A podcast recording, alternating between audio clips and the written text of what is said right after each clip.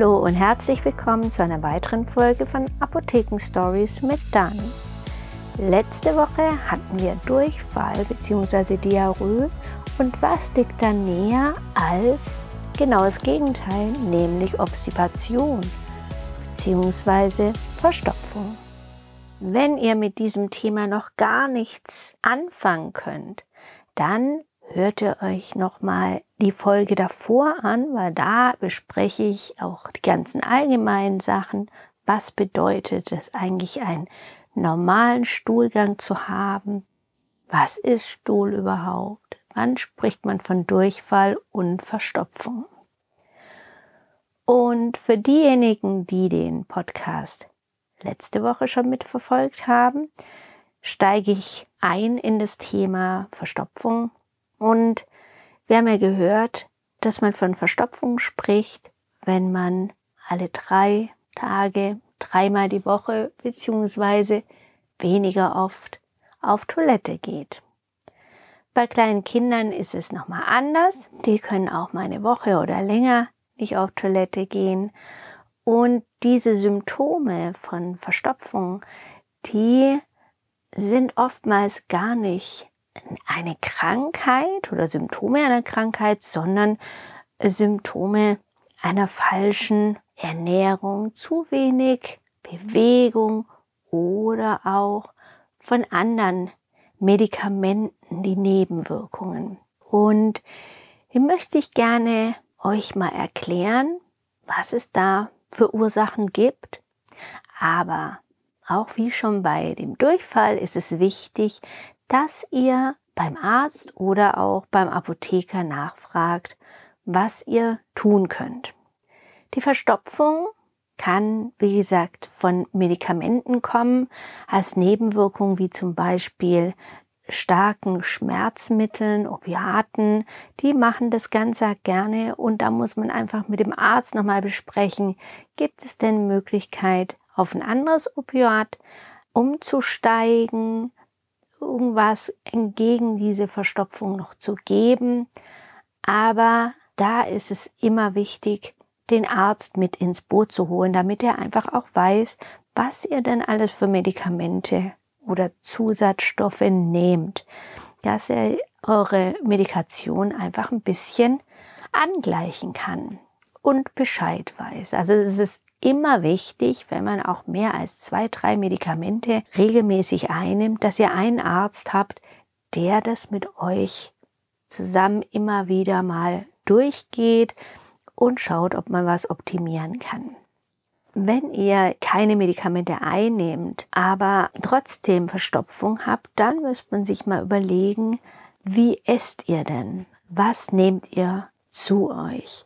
Sind es Speisen, die sehr trocken sind oder trinkt ihr vielleicht auch zu wenig?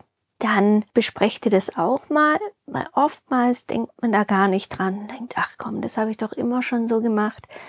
Aber eine kleine Stellschraube gibt es immer und die gilt es einfach herauszufinden.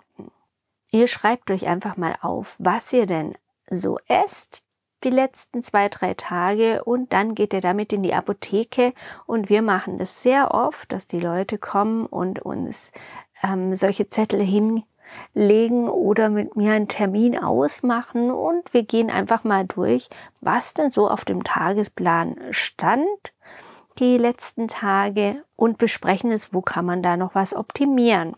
Klar, viel trinken ist wichtig, aber natürlich auch von den Lebensmitteln kann man auch viel noch zusätzlich machen, indem man Wassermelone jetzt im Sommer oder auch mal eine Suppe zwischendurch einfach noch mal ein bisschen Flüssigkeit dazu gibt.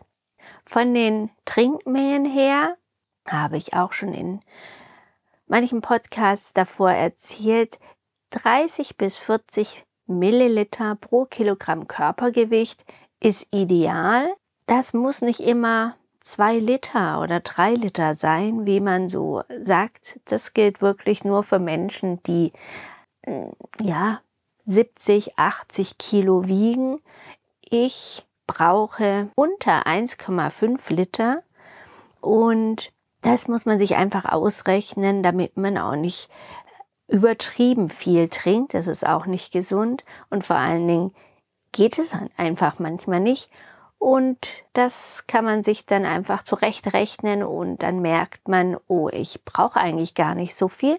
Und das ist gar nicht so schlimm, wenn ich keine zwei oder drei Liter trinke, wie mir das immer suggeriert wird. Von dem her rechnet das aus und guckt, wie ihr euch das einteilt, dass ihr dann nicht anderthalb, anderthalb Liter am Abend noch schnell wegtrinkt, weil ihr merkt, oh, ich habe noch gar nicht so viel getrunken, weil dann müsst ihr die ganze Zeit aufstehen und auf Toilette.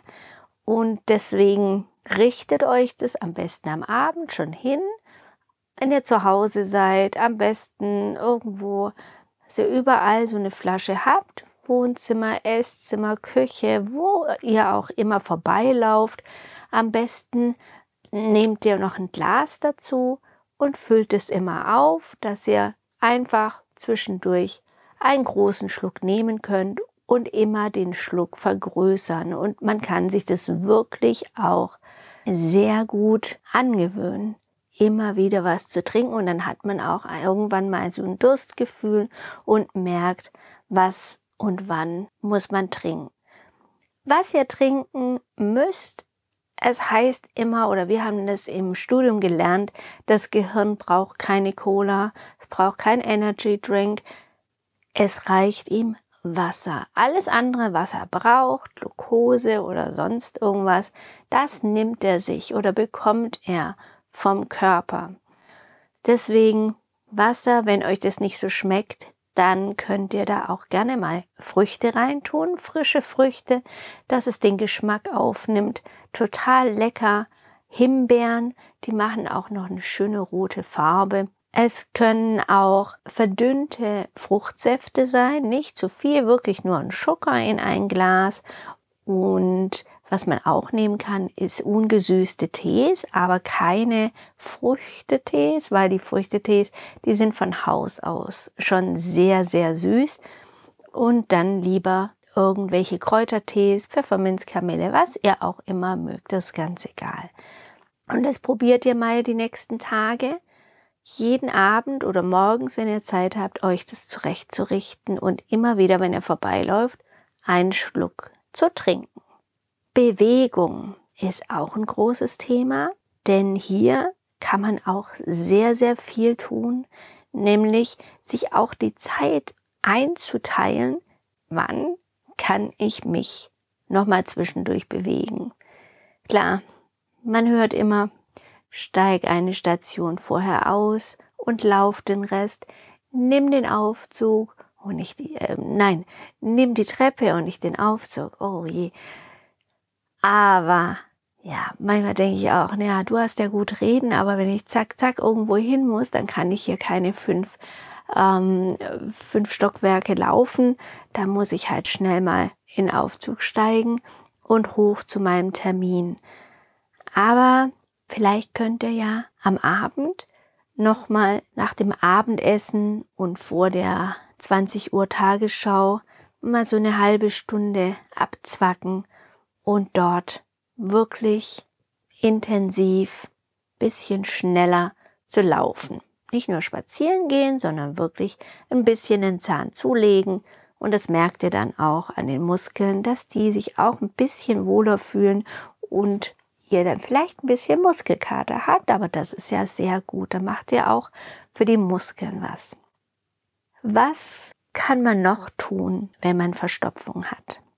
Es gibt noch eine Möglichkeit, was man in der Apotheke bekommt, aber kein Medikament ist, kein Arzneimittel. Das wäre zum Beispiel Magnesium, weil Magnesium, das merkt man, das ist ein Mineralstoff, der einem fehlt. Und wenn man den in einer größeren Menge zu sich führt, dann wird der auch abführend wirken. Und das könnte man auch mal versuchen, bevor man zu Medikamenten greift, die abführend wirken, weil hier ist das sehr, sehr große Problem, dass ihr, wenn ihr die Abführtropfen oder Tabletten nehmt, dass der Darm entleert wird. Und das heißt, er ist wirklich wie bei einem Einlauf leer. Und wenn du möchtest, kannst du nochmal im Podcast davor schauen und hören, dass es ein Problem ist, wenn der Darm ganz leer ist,